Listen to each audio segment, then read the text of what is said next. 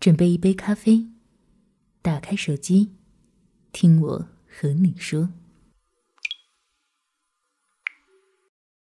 我想说的，只给你听，也说也想说。Yes Radio。愿你被自己温柔相待。作者：海鸥。我们常说，愿你被他人温柔相待，愿你被世界温柔相待。那么，亲爱的。你可被自己温柔相待。大学同学圆圆是个脸蛋圆圆、眼睛大大的姑娘，笑起来明眸上睐的，特别好看。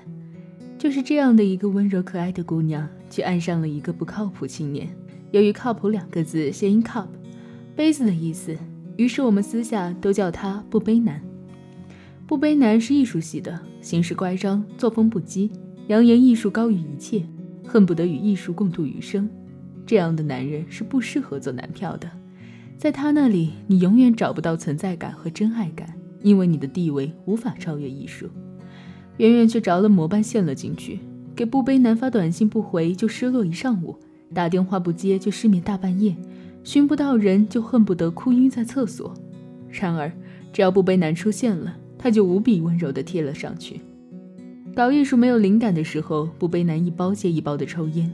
一个月下来得了肺炎，但依然死不戒烟。圆圆苦劝数次未果，竟然萌生了“你抽一支烟，我就用烟头在身上烫一下”的愚蠢念头，并付诸于行动。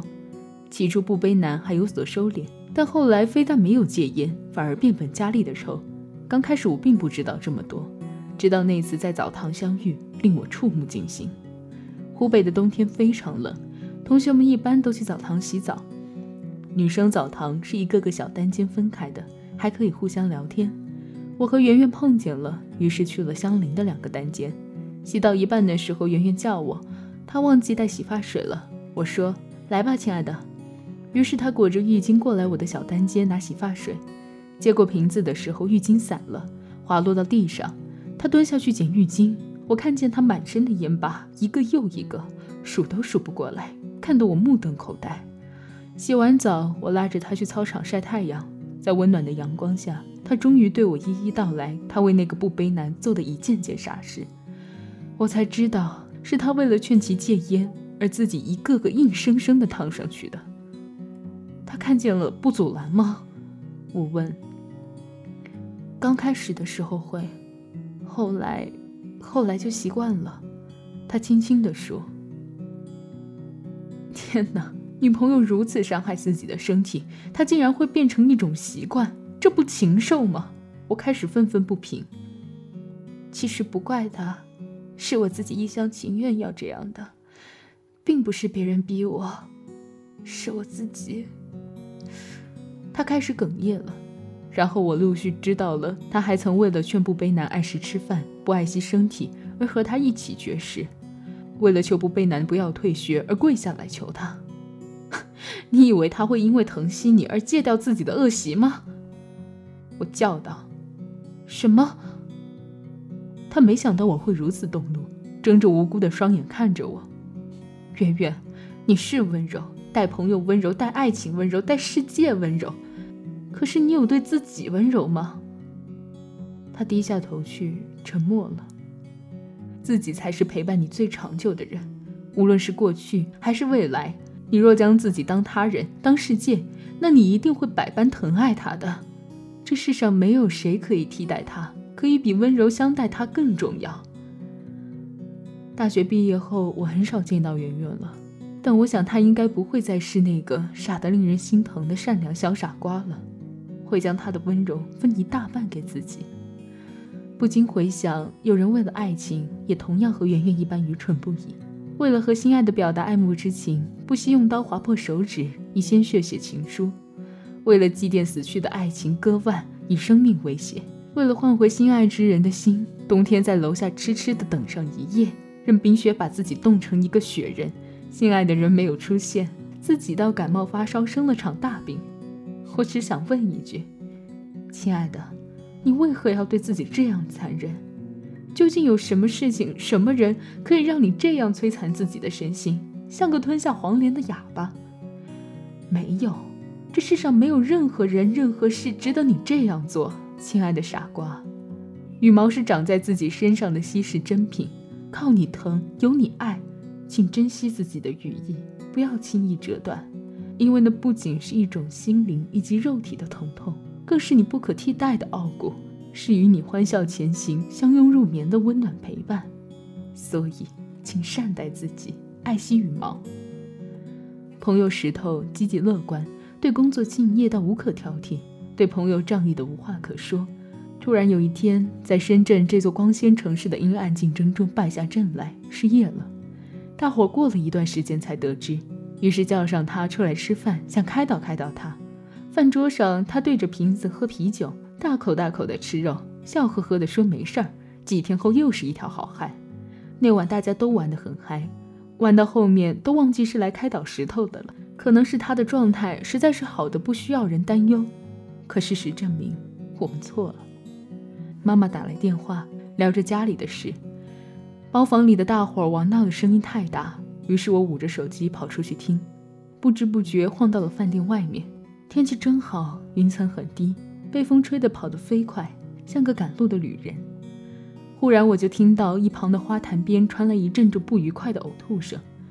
那声响中还带着轻轻的啜泣声，委屈的令人心酸。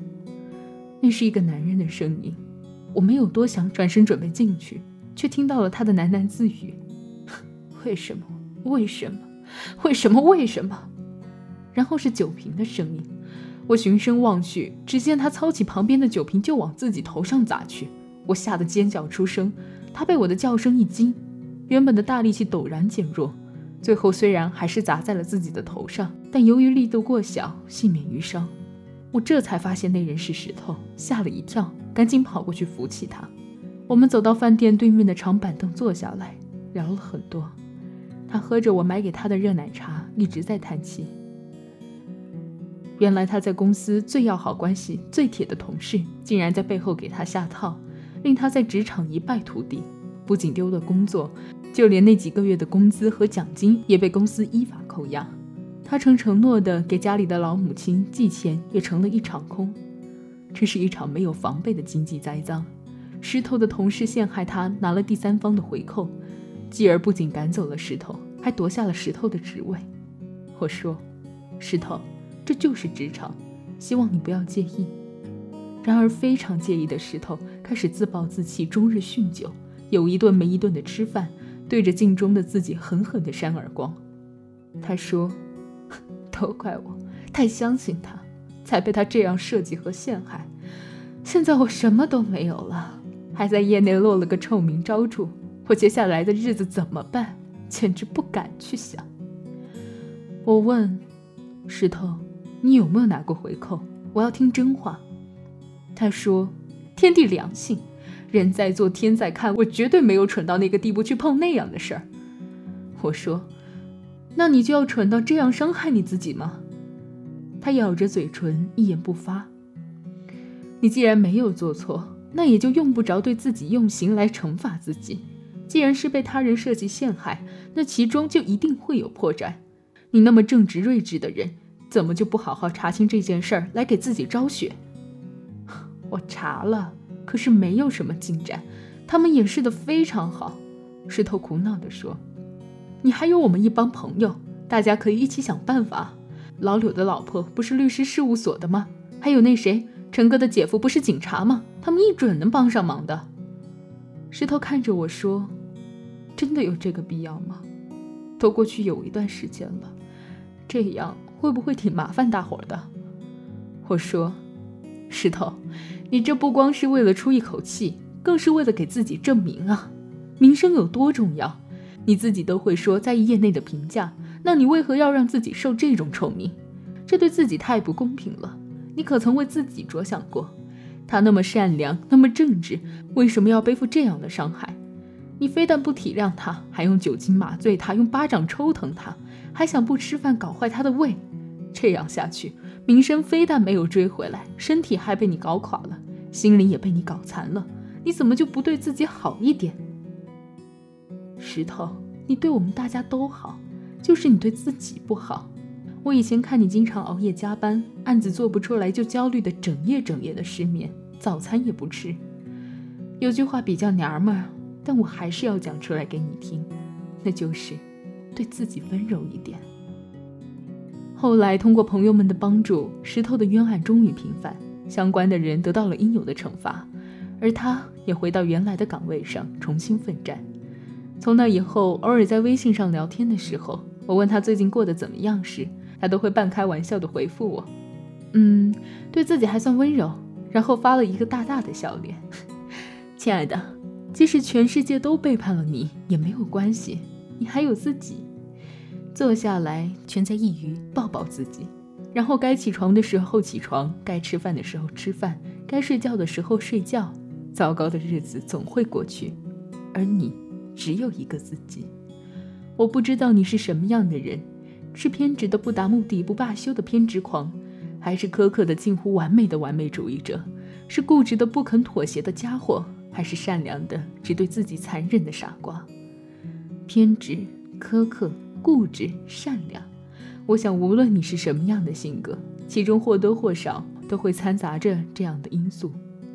多情的人对真爱不会滥情，善良的人对自己未必温柔。这就是世界。希望我们可以在善待他人的时候，也善待自己，对自己温柔一点，好吗，亲爱的傻瓜？